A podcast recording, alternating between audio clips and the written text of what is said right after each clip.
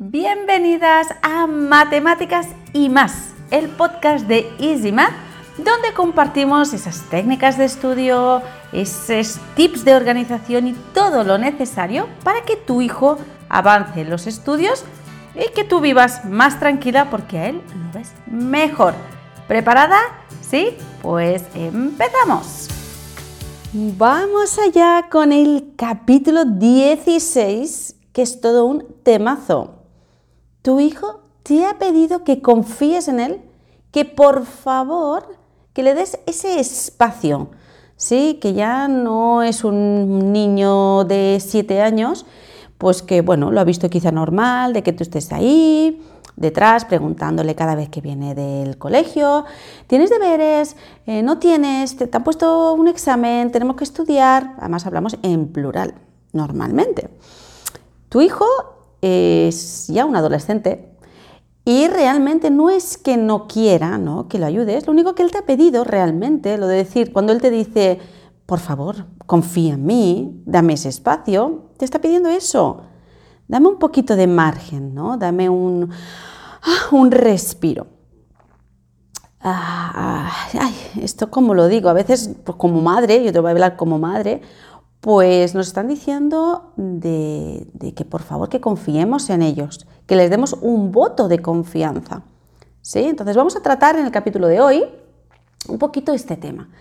Eh, pues realmente cuando nos están pidiendo esto, ellos lo que quieren, eh, pues, a ver, son adolescentes. Él quiere, ella quiere, eh, pues cerrar la puerta y en principio, ¿sí? en su espacio, ellos ya saben, si te han pedido ya eso, estamos en el punto en el que ya te han pedido que confíes, pues están en el punto en el que ellos pueden ser independientes, porque en realidad es lo que estamos buscando, que no se nos olvide, que ellos deben ser independientes, deben ser autónomos en el aprendizaje.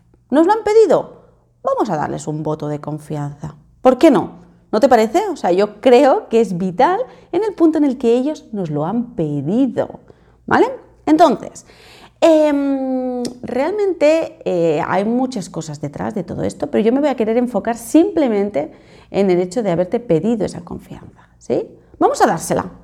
Vamos a dársela.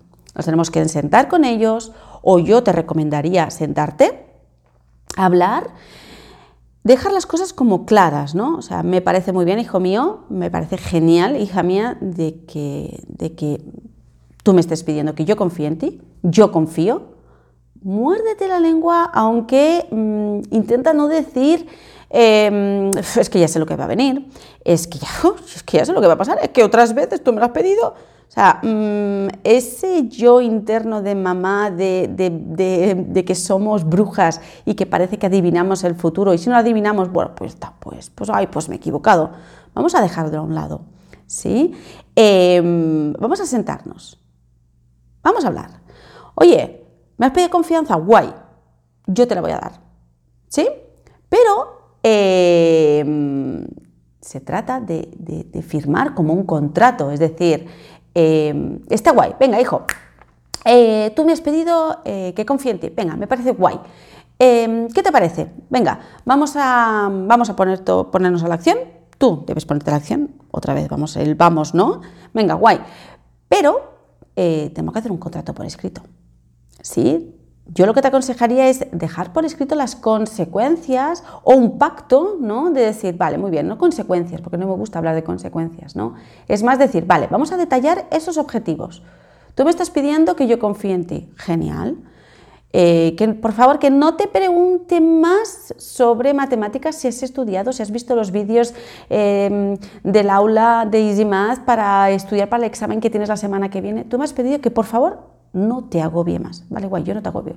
Vale. ¿Cuáles son tus objetivos esta semana? Vamos a ir a corto plazo, ¿vale? No nos vamos a ir aquí a, dentro de dos meses, no, no. Aquí vamos a ser cortoplacistas, ¿vale? Vamos a detallar esos objetivos y las responsabilidades, ¿vale? Es decir, por ejemplo, tengo un examen dentro de dos semanas. O podéis hacerlo por semestres, ¿eh? si os va mejor. Yo prefiero ir poquito a poco, ¿vale? Porque será más fácil como poder ir modificando para que él gane esa, para que ganemos, porque al final esto es ganar confianza por las dos partes, em, para que todo salga bien. Entonces, detallamos esos objetivos con sus responsabilidades. ¿Sí? ¿Qué pasaría si no seguimos este contrato? ¿Qué pasa? No tienes que hablar solo tú, esto se trata de hablar entre los dos, ¿no? Porque aquí se trata de motivarlo, se trata de decir, vale, guay, yo sé que tú lo vas a conseguir, vamos a de, asegurarnos, está claro, ¿vale?